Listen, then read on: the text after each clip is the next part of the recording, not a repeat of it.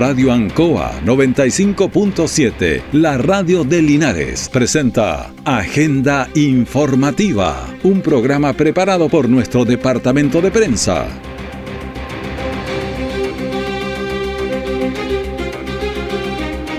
¿Qué tal? Muy buenos días, bienvenidos a Agenda Informativa de la Radio Ancoa, edición de este jueves 28 de septiembre de 2023. Pasemos de inmediato a las informaciones de las últimas horas preparadas por nuestro departamento de prensa. Titulares para la presente edición. Investigan sexo de alumnos de educación básica en sala de clases. Orgullosos de sus 95 años, eh, celebró ayer el Liceo Diego Portales Linares. Hubo reconocimientos y momentos emotivos. Heridos y daños materiales en triple colisión del sector norponiente de Linares. El detalle de estas y otras informaciones ya viene. Aún tenemos música chilenos. Programa dedicado al mundo agrícola en Radio Ancoa de lunes a viernes desde las 12 horas. Reforzamos nuestra identidad.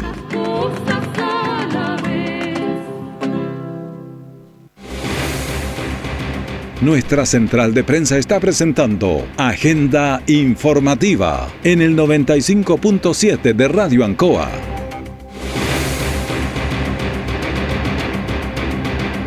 Vamos de inmediato con las informaciones. Según conversaciones con apoderados en la Escuela Santa Bárbara de Linares, un curso quedó sin supervisión de profesores o de un adulto responsable o significativo durante dos horas de ese orden. Según se investiga, era un curso con 14 alumnos eh, mixto y dos de ellos habrían practicado sexo oral en la sala mientras el resto los observaba. Y vamos a escuchar a una de las eh, niñas protagonistas ahí en el, en el lugar, por lo menos la culpan a ella. De las 12 a la una y media dejaron, nos dejaron completamente solos sin ningún adulto presente, a lo cual mis compañeros eh, del aburrimiento procedieron a tener relaciones sexuales en la sala. ¿Por qué te culpan a ti? Porque ellos estaban sentados en mi puesto. Estaban exactamente en mi puesto y yo estaba eh, demasiado cerca de ahí. Porque la sala es pequeña y no hay a dónde irse. Además de que todos, todos están rodeados ahí. Bueno, hay acusaciones diversas, uno por eh, una cosa, otro por la otra unos por realizarlo, otros como autores intelectuales, motivadores, espectadores, cada uno tiene alguna culpa en el lugar. Bueno, escuchemos a los apoderados. Mario Lepe señaló. Yo me encuentro destruido, destruido como papá, porque yo considero que no le dado mal, mal ejemplo a mi hija, en ningún motivo. Y que me la estén acusando y que me la estén interrogando profesores en el lugar, eso no corresponde, eso corresponde a los juzgados. Son los únicos que tienen los que los pueden interrogar a ellos pero como profesores no pueden. Y vamos a escuchar también a Mariela Estay Urrutia, otra apoderada que señaló lo siguiente. Lo que yo quiero es justicia para mi hija, porque habiendo hartos niños en la, mm, eh, en la sala, eh, fuera responsable, fueran responsables dos niños y acusándolos en el colegio, de haberlo incitado a tener eh, relaciones sexuales a estos niñitos. Claro, y tenemos otra apoderada, le vamos a poner eh, Magali Torres, pero un nombre solamente puesto porque esto nos dijo. Que lo hayan acusado eh, en ese con ese tipo de cosas, porque para mí es más grave, es mucho más grave. Ellos le tomaron como un tipo de declaración a los 14 y, y los niños por salvarse están diciendo que mi hijo está, eh, estuvo involucrado y ellos no quieren, los apoderados están tapando también el sol. Bueno, conversamos con varios apoderados eh, niños, eh, algunos los protegimos bastante porque ellos así lo, lo, solicitaban. Bueno, este es un tema que según conversaciones, para redactar esta nota mientras hacemos el reportaje, algunos ya lo normalizan. Esto es, pasa siempre, entonces uno dice, ¿qué, está pasando ahí? Pero es un tema de, preocupación para las familias. Escuchemos eh, lo que dice Carolina Yáñez, que es asesora jurídico de la Municipalidad de Linares. Como municipio lamentamos tremendamente la situación que está afectando a algunos menores de edad y además quiero informar que hemos tomado todas las providencias necesarias, así como fundamentalmente el acompañamiento a las familias involucradas, como las denuncias pertinentes tanto a los tribunales de familia como a la fiscalía y como municipio procuraremos seguir acompañando tanto a la familia como a los menores involucrados. Bueno, eso es eh, lo que está ocurriendo y vamos a mm, ir con otro actor como es el concejal Carlos Castro, quien también se refirió a este momento difícil. Por parte del DAEM, y es algo que yo voy a solicitar, una investigación sumaria o derechamente un sumario eh, buscando eventuales responsabilidades de, la, de los profesionales o de los funcionarios que eh, tienen a cargo la responsabilidad de los estudiantes eh, y creo que es ahí donde hay que ver de qué manera nosotros como municipalidad y como DAEN concretamente aportamos a el esclarecimiento Claro, esto ocurre con alumnos de séptimo básico en una escuela municipal urbana en la comuna de Linares. Bueno, y vamos a conversar. Eh, este es un momento bastante eh, complicado. Gabriel Morales, usted, está trabajando también en este, en este, en este reporteo y es algo fuerte para los padres, para los hijos, para la comunidad, para todos. Algo que comentábamos, Raúl, ¿qué tal? Buen día. Eh, es respecto al soporte psicológico, porque estamos hablando de dos menores que son los que eh, habrían tenido derechamente la relación sexual, pero se están acusando a otros dos eh, menores, una pareja también. Entonces hay cuatro menores involucrados, dos niñas, dos niños, o dos adolescentes más bien dicho, y los cuatro están bastante... Sienten del orden de los 12, 14 años, más o menos, por ahí el séptimo año básico. Séptimo año básico. el tema es que no se está prestando todavía el apoyo psicológico. Nosotros tuvimos acceso, por lo menos, a poder conversar eh, con dos de estos niños, los que están siendo acusados de haber incitado a, la relación sexual, y por lo menos ellos no están recibiendo ningún apoyo psicológico y están eh, destrozados. El niño no quiso hablar en cámara porque él de hecho no quiere salir de la habitación. Y esto eh, podríamos decir o presumir que está siendo mal manejado porque se está filtrando la información entre apoderados, incluso desde otros colegios. Nos comentaba la mamá del niño que su hija, que no tiene nada que ver con toda esta escena, ni tampoco con el colegio, estudia en otro colegio, eh, ya llegó el rumor al otro colegio, que había que tener cuidado con esa niña porque su hermano está involucrado en un tema sexual allá en el Santa Bárbara. Entonces se está manejando de manera muy inapropiada y esto está afectando a familias completas. Eh, pero lo que a mí me preocupa es el tema psicológico, porque estamos hablando de menores de edad eh, que no están recibiendo ningún soporte o ninguna asistencia y de verdad lo están pasando muy mal. Sí, es obviamente porque tiene una presión y ahora resulta que el niño se va a su casa y no que se encuentra con su familia, le siguen llegando WhatsApp, eh, él lo puede ver en las redes sociales, entonces el tratamiento que le dan a veces es muy brutal, entonces hay que tener cuidado ahí. Sí, es, lo, parte de lo que comentaba también la asesora jurídica, hay que tener cuidado porque no estamos hablando de gente adulta, estamos hablando de niños, eh, de séptimo básico, y hay que ser prudentes con esto. Eh, así que mm, es algo que está en investigación, eh, también algo que comentábamos era junto al concejal Carlos Castro respecto a los protocolos que deben haber, porque según han señalado, señalado fuera de cámara apoderado parte del establecimiento, hay otras conductas similares que se han venido repitiendo ya desde hace algún tiempo. Entonces uno entra a cuestionar que, cuáles son los protocolos cuando los niños están teniendo este tipo de conducta al interior del colegio, cómo se debiera manejar desde adentro. Claro, y, la niña acusa que una hora y media o dos horas de, ese, de ese tiempo totalmente solos, no va a nadie, un inspector, alguien a mirarlos. Entonces es una complicación bastante mayor. Pero también tenemos que hacernos una culpa como sociedad. Estamos tan sexualizados por todos lados, en la televisión, las redes sociales, es que entonces, después le pedimos a los niños un comportamiento que nosotros mismos no tenemos ningún cuidado. Lo damos, la cantidad de películas y todo, entonces... Por lo mismo, o sea, yo puedo entender que, que, nos, que falta algún profesor, si es normal, como en cualquier trabajo, de repente falla una persona del equipo y, hay que improvisar. Pero estamos hablando de cerca de 20 menores dentro de una sala, eh, totalmente solos por un periodo de casi dos horas. Eh, hay que tener cuidado, echar un vistazo, a ver qué sucede.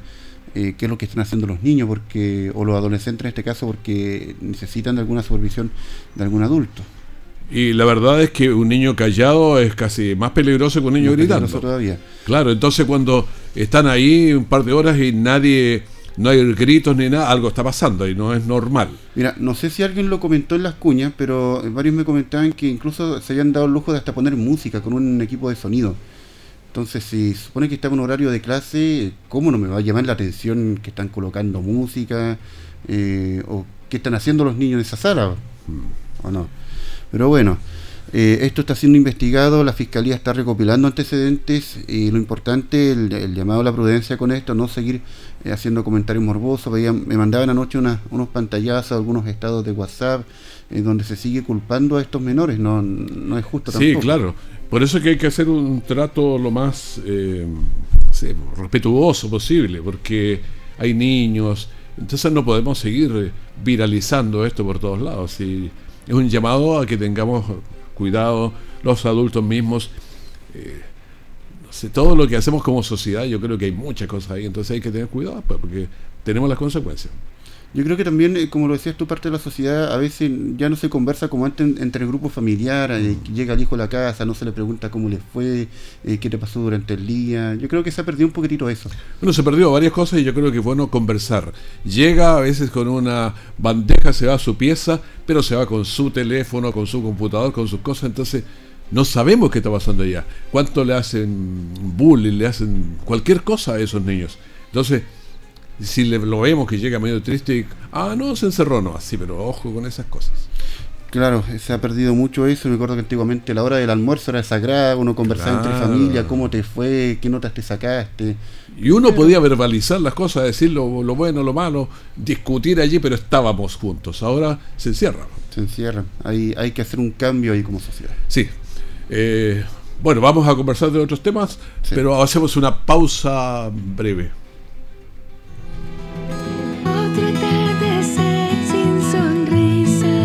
Canción que estás escuchando.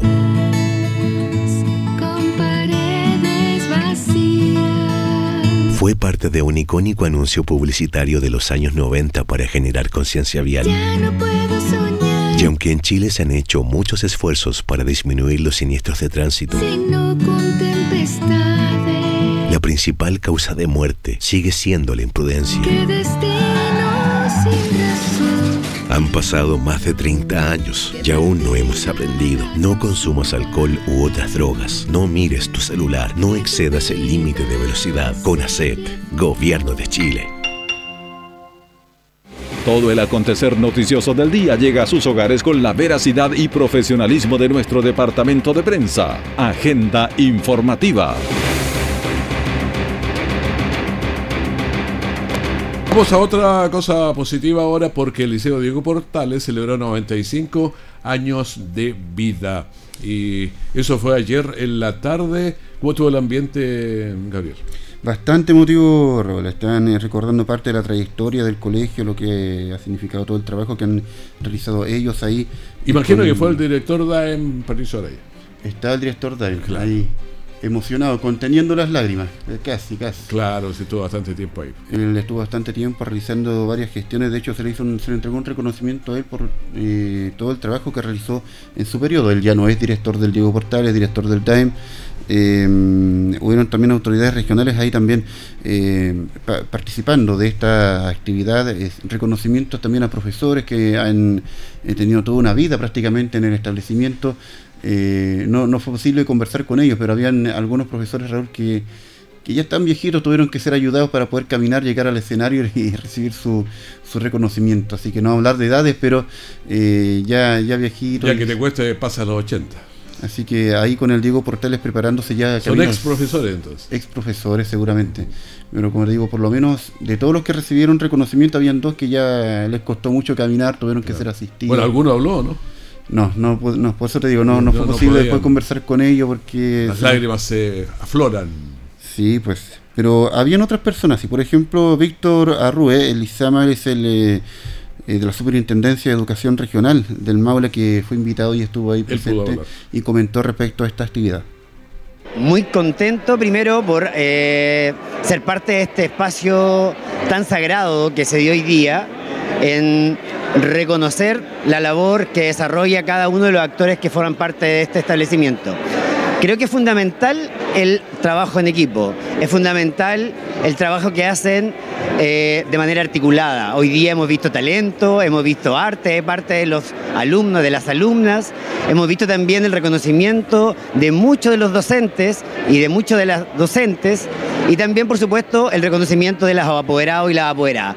Creo que es el triángulo perfecto, diría yo, en términos de que en la educación se necesitan estos actores que son fundamentales para poder generar esta igualdad de oportunidades. Los límites siempre los ponemos nosotros. Entonces creo que esta invitación de hoy día es a soñar, a creer en una educación. Nosotros como superintendencia resguardamos el derecho para...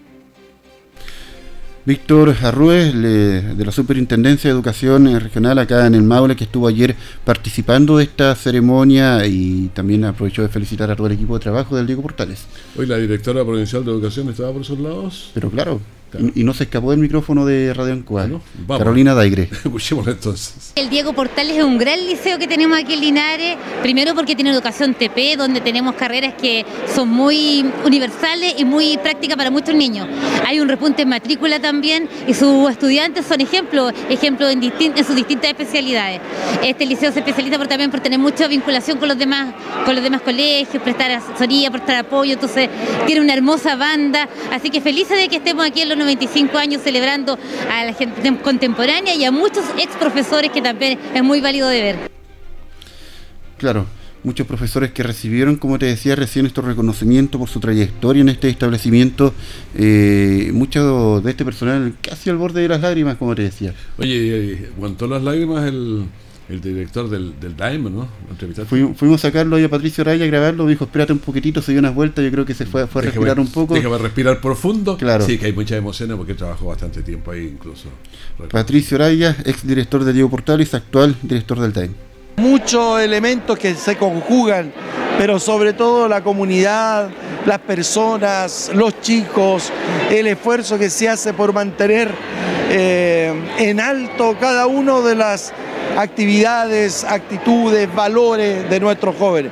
Feliz de poder participar en esta comunidad hermosa que la hemos visto crecer entre todos, hemos sido parte de ese crecimiento y por supuesto les deseamos lo mejor para que siga en este tiempo avanzando en ese proceso que va caminando. Así que muy contento y también muy agradado del esfuerzo que se hace para continuar trabajando por cada uno de nuestros jóvenes linarenses.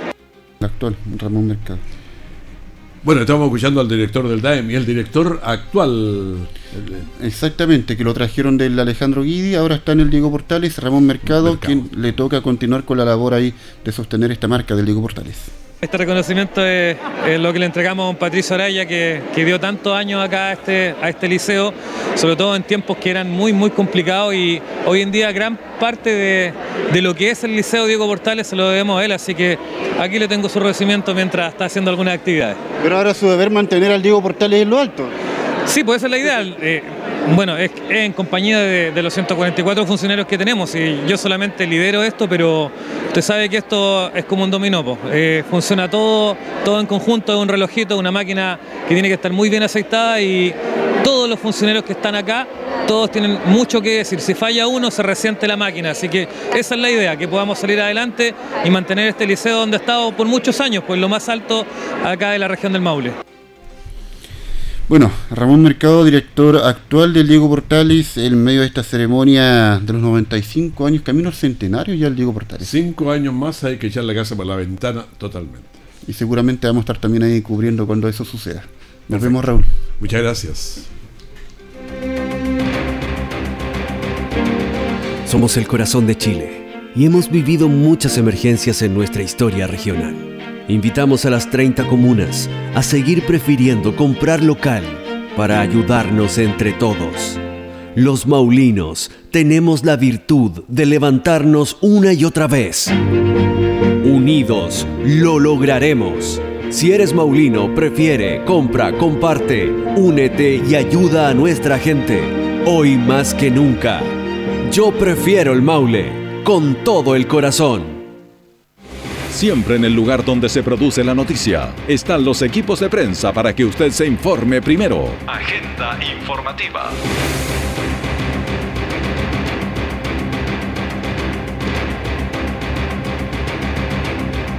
Estamos en la agenda informativa aquí en la Radio Ancoy. Vamos a tomar contacto de inmediato con Ali Valderrama, de, delegada presidencial provincial de Linares. Buenos días, bienvenida a la Radio Ancoa. Buenos días, muchísimas gracias por invitarme y qué rico estar aquí conversando y poder eh, tratar distintos temas que es lo que nos, nos aqueja como comunidad. Bueno, hay hartos temas pendientes que vamos a tener que conversar el día de hoy. Primero, partamos con algo suavecito porque la entrega de vehículos a carabineros, bueno, se hizo en Santiago escalonado, pero finalmente llegan varios aquí a Linares, a la provincia de Linares, donde usted es responsable de todo. Sí, eh, el, el, viernes fue la entrega de los 25 vehículos para la región del Maule y nosotros como provincia recibimos 11 vehículos que se van a repartir en las distintas comunas.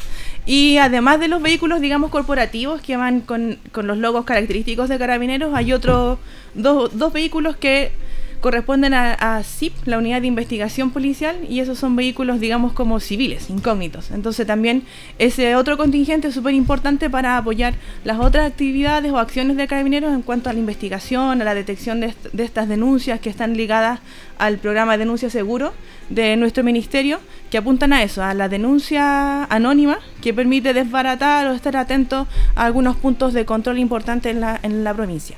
Bueno, hay varias cuestiones que siempre están eh, complicando a la sociedad. Por ejemplo, veíamos estas noches este, estos turbas que amenazaron mm. cinco personas a un minimar, que esas cosas eran nuevas, antes no se veían. Entonces uno conversa con los demás y le dice, bueno, hay que enrejarnos, pero uno va a comprar, atendiendo por una ventanita, como que se pierde sí. la identidad. Claro, y se pierde el contacto persona a persona, claro. de ver la, la, el rostro. Pero en, en, revisión con carabineros que tuvimos el, el martes en nuestro comité policial provincial, ahí claro, conversamos que en realidad estos hechos o al menos este tipo de asaltos, habían registros previos a la pandemia. Claro. Entonces estos dos años de pandemia, de cambio de cómo nos estuvimos relacionando, eh, nos, nos, hicieron como calmar bastante la sensación de inseguridad. Pero claro, este, estos hechos son de atención son aislados, sin embargo, eh, activan todos los procedimientos y en relación a ese hecho puntual ya existe una persona sospechosa que está detenida, se logró recuperar el dinero que habían sustraído del minimarket Maracaibo y también el celular de la persona que trabaja ahí.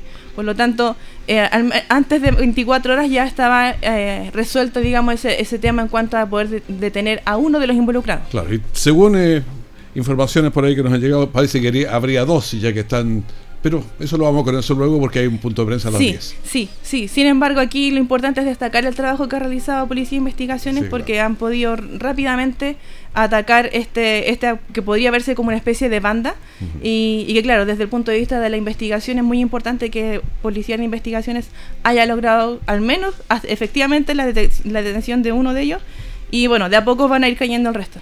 Como nosotros somos de la zona y en cualquier parte de Chile y del mundo, yo creo uno va compra, le entregan sus productos y ahí paga y se va. Mm. Pero ahora uno ve que los cualquiera de estos negocios, incluso Linares, uno tiene que entrar, primero paga, entrega la plata y todo, y ahí le entregan el producto. Sí. Entonces está todo al revés. Entonces, sí. eso pero eso es bueno también, más presencia policial. Y... Sí, sí, la, la, nuestra intención es reforzar la, la, las medidas de seguridad en cuanto a los patrullajes que pueda realizar Carabineros de Chile, pero también el llamado es a los comerciantes a que vayan eh, cambiando la forma en cómo se realizan los pagos, preferir el pago con tarjetas, que sabemos que claro, hay un tema de costos que tiene que asumir el, el quien vende, digamos, pero a ellos les, les, permite no contar con el dinero en efectivo y eso baja de inmediato la presión de asalto o de algún hurto que pueda ocurrir. Pero lo primero es a aumentar el patrullaje para reducir esos eventos y poner en riesgo a nuestros comerciantes. Estamos conversando con Ali Valderrama, que es la delegada presidencial. Bueno, sigamos en otro tema. Ahora, ¿cómo, cómo han dado los puentes, los caminos? ¿Cómo está la situación? ¿Mejora o no mejora? Bueno, eh, el avance es progresivo en cuanto a que los puntos ya de control, digamos, más importantes han sido resueltos, ya tuvimos el puente de Arco está conectado, está funcionando, eh, ya conectamos también, eh, casi casi está listo, el puente Rabones, que permite conectar a Linares con Colbún por la cordillera, y hoy voy a, a Chupayar porque los trabajos de establecimiento del puente Badén están bien avanzados, Eh, ahí consiste en un puente provisorio, que van a ser 15 tubos, que van a permitir que el flujo del río se mantenga. Eh, y teniendo claro que es una, una solución provisoria, también viene en paralelo el estudio del puente, un puente mecano que se va a instalar ahí y posterior y bueno y en paralelo también el estudio del puente definitivo que se va a construir ah, en ese sector. ¿Y los caminos cómo están? Porque uno dice los puentes, que son lo más complicado de eso, pero hubo tanto camino cortado. Y no solamente los caminos principales, sino algunos caminos secundarios. Sí, bueno, el tema de caminos lo está viendo Vialidad también muy fuerte. Ellos tienen entre 8 o 9 eh, cuadrillas dispuestas en distintos sectores que ellos se van desplazando. Entonces, día a día, más o menos como a las 10 de la mañana, nos llega el reporte en qué punto están trabajando. Eh, hay una labor importante también que se está realizando, el puente carbonero o sea, perdón, el camino carbonero, el cual es antiguamente era una huella, ahora se está trabajando ya un camino de doble vía que va a permitir dos vehículos eh, y mayor seguridad y va a venir con un carpetado estabilizado que nos va a permitir tener una alternativa en caso de que el puente de tres arcos esté afectado o que el terraplén que estamos, el badén, perdón, que estamos instalando en Chupayar también se vea afectado, entonces mantenemos conectividad. La idea es tener siempre caminos alternativos porque el invierno va a llegar, pero en lo inmediato vamos a tener los incendios forestales y también necesitamos poder llegar a todos los sectores lo más rápido posible. Y otro tema que no sé que cómo se va a hacer, yo sé que estaba trabajando agricultura, porque empieza la temporada de riego ahora en ahora ya, en 10, 15 días, o sea, estamos inminentes, pero los temporales. A ver, hicieron pedazo el, el primero hizo pedazo todos los, ductos. Viene el segundo y ya lo remata porque lo estaban reparando. Pero además de eso, el río se fue por otros lados, borró mm, todo, entonces está complicado el tema. Sí, bueno, es que claro, la temporada de riego debió comenzar el 15 de septiembre, eso es mm. lo habitual. Este año va a comenzar, esperemos, el 15 de octubre. Para ello, para poder dar eh, apoyo a todas las juntas de, canalistas o asociaciones, el viernes se entregó financiamiento, un adelanto del financiamiento que se había postulado a unos fondos de emergencia, que también es una excepcionalidad dentro de la legislación del, del Código de Aguas, digamos, porque eso no es normal que ocurra. Estamos con las excepciones dentro de las excepciones. Sí, sí, porque como gobierno nosotros tenemos entendido que eh, esta emergencia no nos pilló solamente a nosotros desprevenidos, sino que tenemos toda una serie de sectores productivos afectados por estas mega inundaciones. Por lo tanto, trabajar en pos de entregar el financiamiento a tiempo para que se pueda recuperar el riego es fundamental en una región y provincia como la nuestra que es netamente agrícola. yo, yo creo que hay algunas cosas, por ejemplo, vivimos en Chile y sabemos que vamos a tener terremotos, vamos a tener incendios, vamos a tener inundaciones, porque hemos tenido por no sé cuántos años siempre. Entonces yo creo que deberíamos tener ya los distintos gobiernos independientes, pero ¿cómo va a actuar si nos pasa esto, lo otro, lo otro? Somos una provincia agrícola, se nos va la agricultura, no solamente sonamos nosotros, suena todo el país y varias del mundo, porque la alimentación sale de aquí. Claro, bueno, no solo la alimentación, pensemos también en la fuente de trabajo que implica la agricultura. Por lo tanto, por eso es que el financiamiento adelantado para estas obras de, digamos, de reconexión o de reencauzamiento o de recaptación en los ríos para nosotros era fundamental porque así propiciamos que la agricultura se, se realice. Mm. Entonces, incluso ayer yo tuve una reunión con la Junta de Vigilancia ANCOA enfocada justamente en lo que usted me mencionaba, esto de que el río se movió, destruyó las bocatomas, entonces, ¿cómo hacemos para que el riego llegue hasta los sectores o se pueda activar los canales y esteros que ellos tienen? La idea es que nosotros estamos trabajando de la mano con, con estas, las juntas de vigilancia porque, como decimos, el riego es esencial, necesitamos reactivar nuestra, nuestra provincia y para ello la agricultura es fundamental. Claro, si cuando uno piensa, hay gente que uno dice, tal familia, ¿no? Son cuántas familias, 100 familias. Les damos un millón de pesos a cada una, pero es que no arregle el problema porque ellos necesitamos no solamente que vivan ellos, sino que generen la agricultura para que vivamos todos. Y por eso es que es más complicado. Y antes de pasar, eh, no, antes de irnos, me interesa un tema. ¿Cómo nos estamos preparando para los incendios forestales? Que ya sabemos, no tenemos que hacer consultar ninguna pitoniza no, venir. Claro, sí, sí. Bueno, todas estas emergencias han sido un aprendizaje para todo el aparataje, tanto público como privado. Y también el último mega incendio que tuvimos durante esto, este año y más que saquemos cuenta del 2017 que estamos en este escenario nuevo de los incendios forestales, es que se va a establecer a partir del 4 de octubre, nosotros tenemos la primera mesa técnica provincial relacionada con los incendios forestales que la encabeza CONAF y que busca justamente esto, la información que aporta CONAF, la información que aportan las distintas entidades privadas agrupadas en CORMA o en otras agrupaciones más pequeñas que engloban a empresas forestales y bueno, todos los estamentos estatales relacionados, municipalidad, bomberos, carabineros de Chile y todo lo que implica las alertas que, enci- que encienden digamos, un incendio forestal. Sí, claro. Sí. Sí.